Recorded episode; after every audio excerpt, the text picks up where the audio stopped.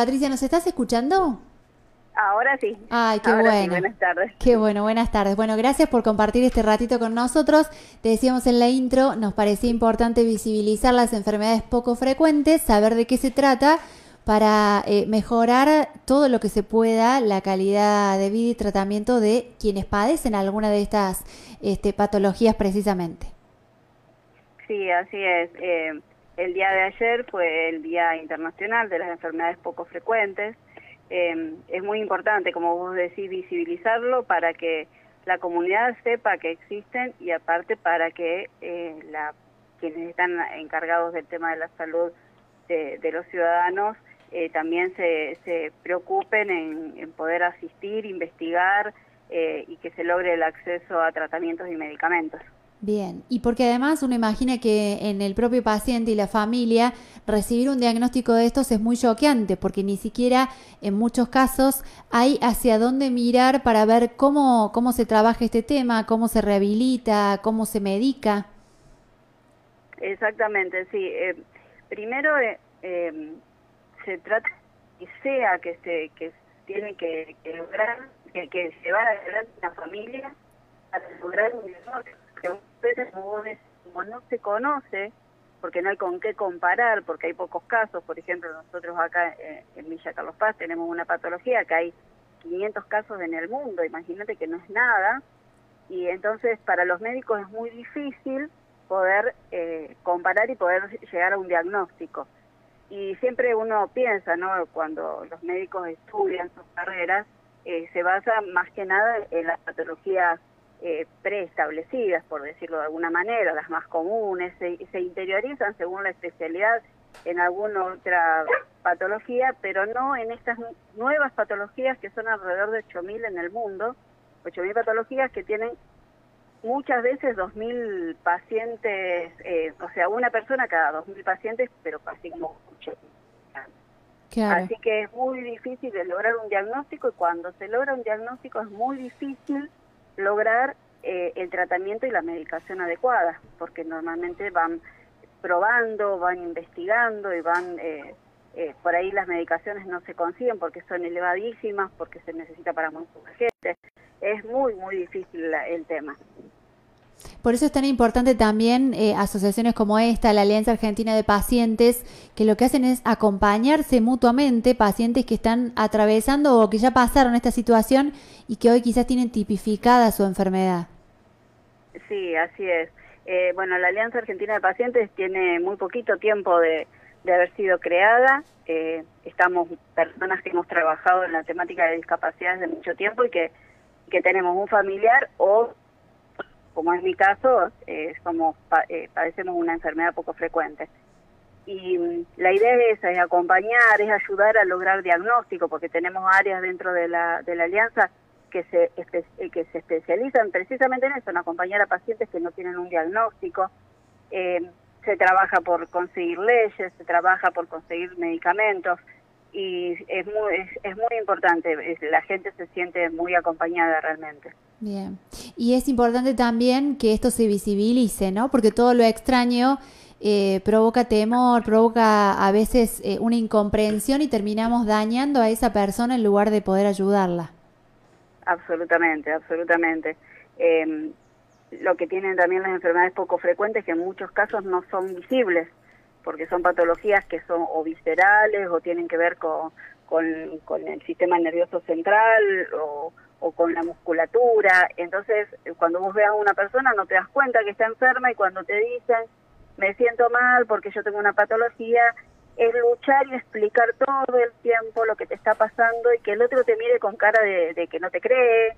Y, eh, y bueno, esto de ir informando, de ir hablando de las distintas patologías, de ir contando, de que la gente lo vaya sabiendo, también ayudan a esto, a la empatía.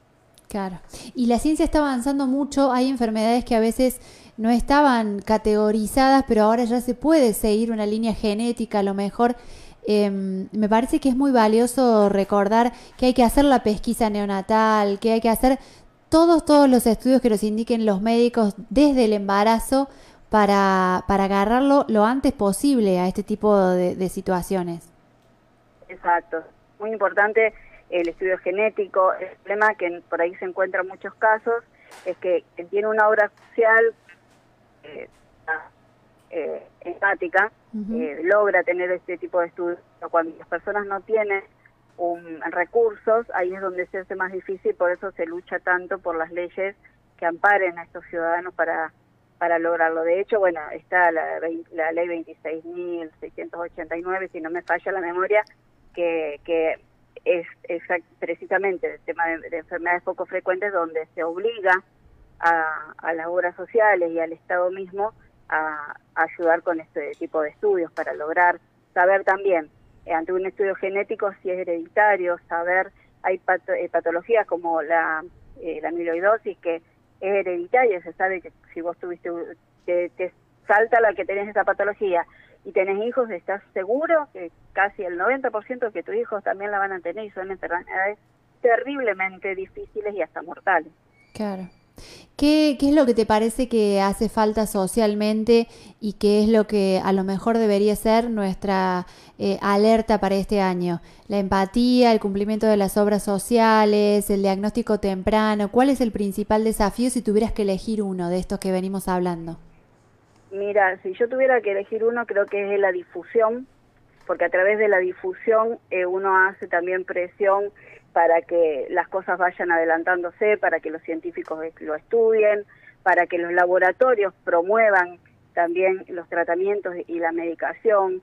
Eh, también se logra el acceso a la medicación, que por ahí te llega como son medicaciones que a lo mejor te salen 10, 100 mil dólares por mes, llega un mes, al mes siguiente no, y al mes, que, al mes posterior sí, eh, y no hace un buen tratamiento. Entonces creo que a través de la difusión, como por ejemplo esto como estás haciendo de, de hablar del tema, es donde uno puede ir haciendo que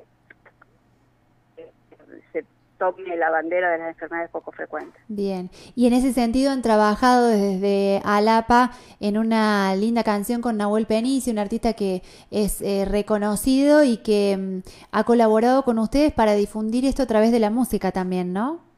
Sí, exactamente. Eh, quienes están a cargo de la dirección de proyectos de Alapa y con, eh, con el director de comunicación,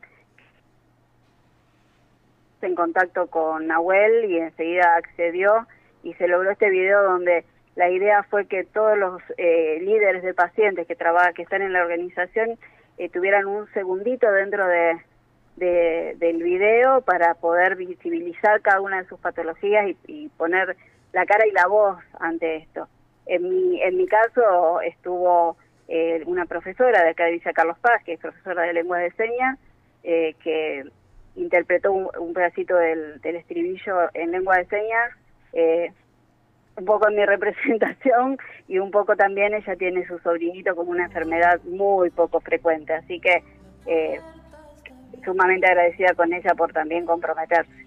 Claro, ahí estamos escuchando un poquito de fondo de esta canción que la encuentran en las redes de Alapa seguramente, ¿no? Exactamente, sí, está subido el video y creo que la canción fue que fue eh, propuesta por una de por una de las líderes de pacientes. Eh, eh, lo que dice es lo que todos los que tenemos una enfermedad poco frecuente tenemos que tomar como bandera todos los días, que es avanzar y no dejarnos caer, aunque por ahí el cuerpo no te les deje o, los dolores te invadan y, te, te, impidan por ahí movilizarte. Así que mm, creo que es eso.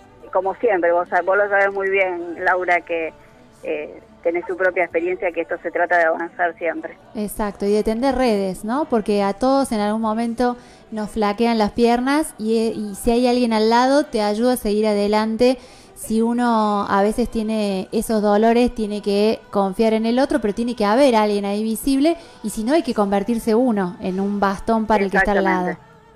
Exactamente, en este caso que yo te decía de, enfermedades que son tan poquitos en el mundo, lo importante es tratar de, encontrarse, buscar una forma de, poder eh, comunicarse, con, así sea que está del otro lado del planeta, para poder apoyarse, porque como vos decís también, si vos no tenés el apoyo del otro, eh, es muy difícil seguir adelante. Así que así, así debe ser. Patricia, te agradecemos este tiempo para Radio Única, para hablar de un tema del que se habla poco, pero que cada día seguramente podremos ir apostando nuestro granito de arena para que se conozca más. Bárbaro, muchísimas gracias Laura y ya te voy a estar invitando a participar de un proyecto que, que vamos a tener en la red de Mercociudades respecto de lo que es comunicación. Así que ya me voy a estar comunicando con vos prontamente. Perfecto, quedamos a disposición entonces. Muchísimas gracias. Pasó por Tardes Únicas Patricia Morla porque ayer fue el Día de las Enfermedades Poco Frecuentes y queríamos hablar también de este tema en Tardes Únicas. Con mates, café